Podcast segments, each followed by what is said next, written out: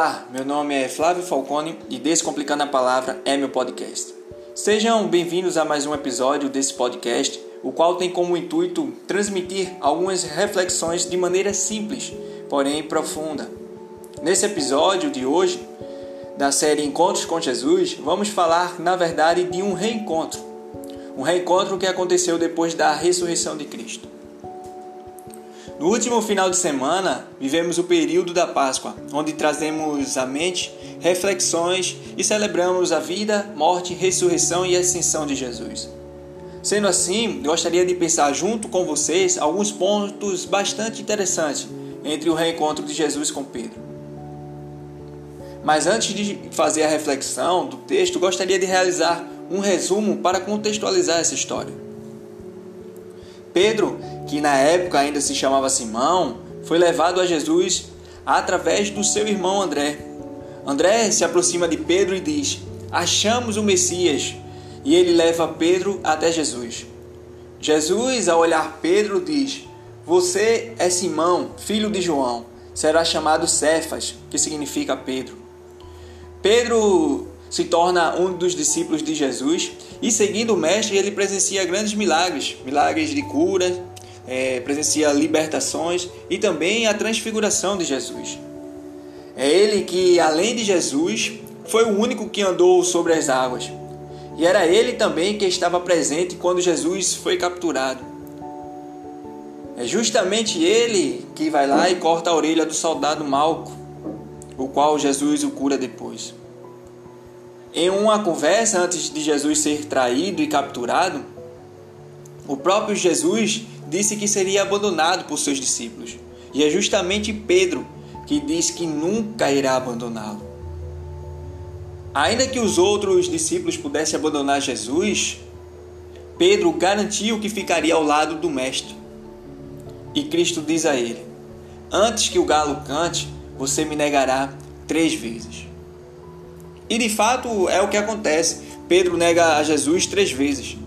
Porém, é, diante desses altos e baixos de Pedro, ele possivelmente agora comete os atos que mais lhe marcaram negativamente.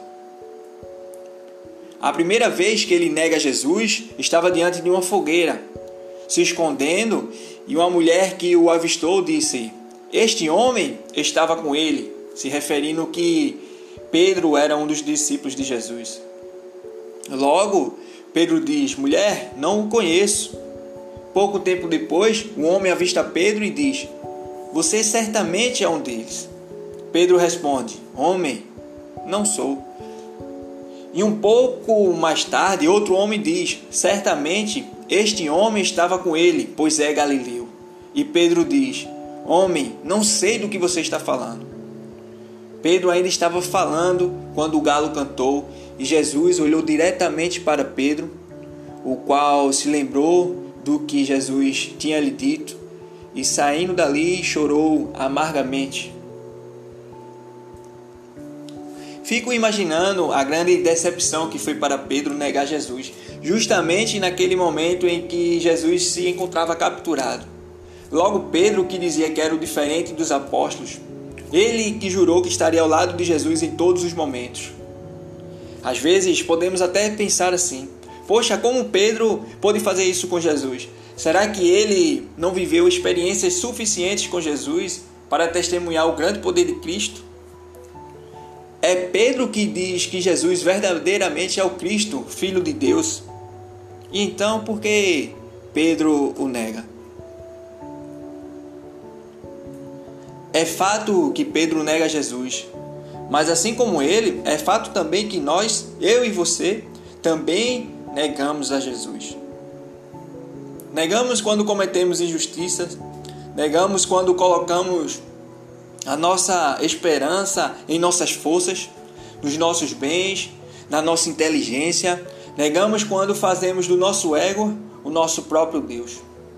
Negamos quando negligenciamos ajudar os necessitados Negamos quando, diante das situações difíceis, esquecemos que Ele é o Deus do impossível e que a vontade dele é boa, perfeita e agradável. Negamos quando esquecemos do seu sacrifício na cruz e de tantos outros momentos em que ele nos ajudou a vencer. Negamos quando adoramos a cruz no lugar do Deus que morreu por nós lá.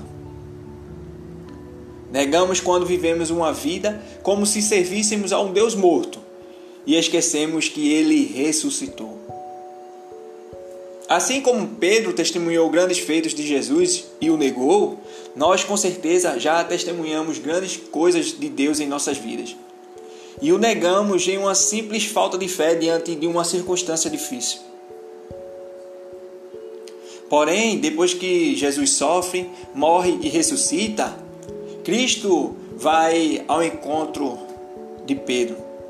Vamos ler João capítulo 21, versículo do 15 ao 17. Diz assim: Depois de comerem, Jesus perguntou a Simão: Simão, filho de João, você me ama mais do que estes? Disse ele. Sim, Senhor, tu sabes que te amo. Disse Jesus: Cuide dos meus cordeiros. Novamente Jesus disse: Simão, filho de João, você me ama? Ele respondeu: Sim, Senhor, tu sabes que te amo. Disse Jesus: Pastorei as minhas ovelhas. Pela terceira vez, ele lhe disse: Simão, filho de João, você me ama? Pedro ficou magoado por Jesus lhe ter perguntado pela terceira vez: Você me ama? Ele disse: Senhor, tu sabes todas as coisas e sabes que te amo.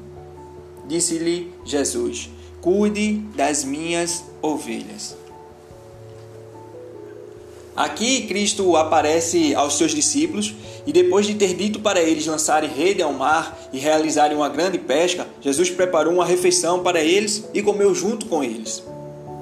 Depois de comerem, Jesus faz essas três perguntas a Pedro. Note que Jesus se refere a Pedro chamando-o de Simão, como Pedro era chamado antes da presença de Cristo em sua vida. A pergunta feita por Jesus tinha o intuito de relembrar a Pedro como ele vivia se apoiando em seu próprio ego, em seu próprio entendimento. E Pedro diz: Sim, Senhor, tu sabes que te amo. E Jesus diz a ele: Cuide dos meus cordeiros.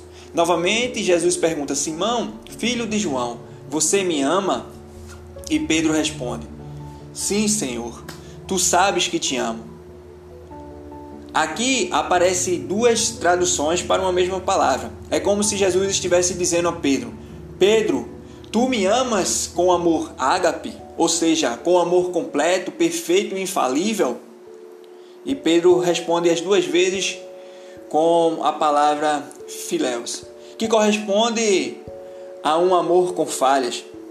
É como se Pedro dissesse assim a Jesus: Sim, Senhor, eu tenho afeição por ti. Então Jesus responde: Pastorei as minhas ovelhas. Jesus pergunta a Pedro uma terceira vez: Simão, filho de João, você me ama? É como se Jesus estivesse dizendo a Pedro: Simão, filho de João, eu sei que você tem falhado. Eu sei que você falhou, que você me negou. Eu conheço o seu coração, sei de suas dores, mas quero saber se, mesmo com esse amor falho que você sente por mim, você me ama verdadeiramente. Pedro ficou magoado por Jesus ter lhe perguntado uma terceira vez: Você me ama? E Pedro responde: Senhor, tu sabes de todas as coisas e sabes que te amo. Era como se Pedro dissesse: Senhor, não tenho como me esconder de ti, esconder meu coração de ti. Tu sabes o que se passa em meu coração. Se eu fugir e for para o mais profundo abismo, ali tu vai estar. Se eu for para o lugar mais distante, ali tu também estará. E tu sabes, Senhor, que eu mesmo, diante das minhas falhas, eu te amo. E Jesus diz: Cuide das minhas ovelhas. É importante notar que Jesus traz à memória de Pedro toda a história que eles viveram, relembrando dos atos de Pedro.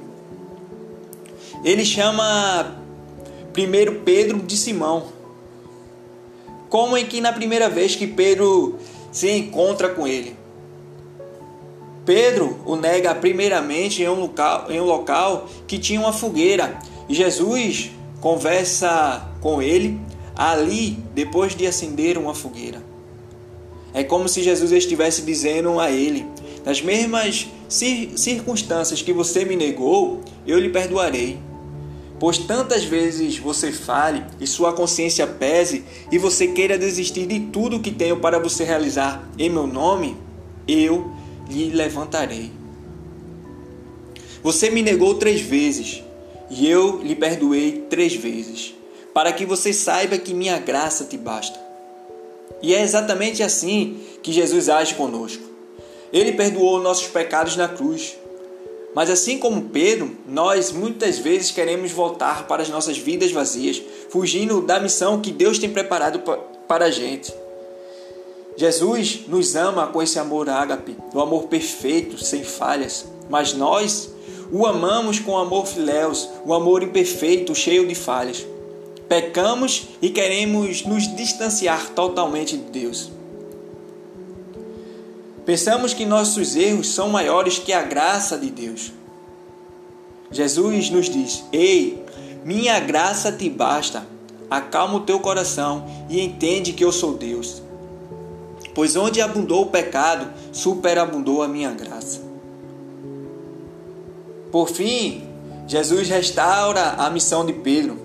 Ele diz para Pedro cuidar de seus cordeiros, ou seja, cuidar dos pequeninos da fé, além de cuidar e pastorear as suas ovelhas, ou seja, cuidar das pessoas e levar as pessoas até Jesus, assim como um dia ele foi levado a Cristo por seu irmão. Eu aprendo que nada, absolutamente nada, pode nos afastar do amor de Jesus para conosco, e que apesar das nossas falhas, do nosso amor falho, Jesus nos ama. E é Ele que nos capacita para a missão que Ele tem para as nossas vidas. Pedro se tornou um dos maiores pregadores da história. Apóstolo de Jesus realizou curas, mas nada conseguiria fazer se ainda ele tivesse se apoiando em seu próprio ego. Não é a nossa força que faz com que as coisas aconteçam, mas é Jesus que nos capacita para a sua obra. É a graça dele que é suficiente para as nossas vidas. Portanto, Gostaria de finalizar esse episódio dizendo a você que me escuta: não há escuridão tão, tão profunda que a graça de Deus deixe de nos alcançar. Eu desejo a você uma excelente semana na presença do nosso Senhor e Salvador, Jesus Cristo. E até o nosso próximo encontro. Amém.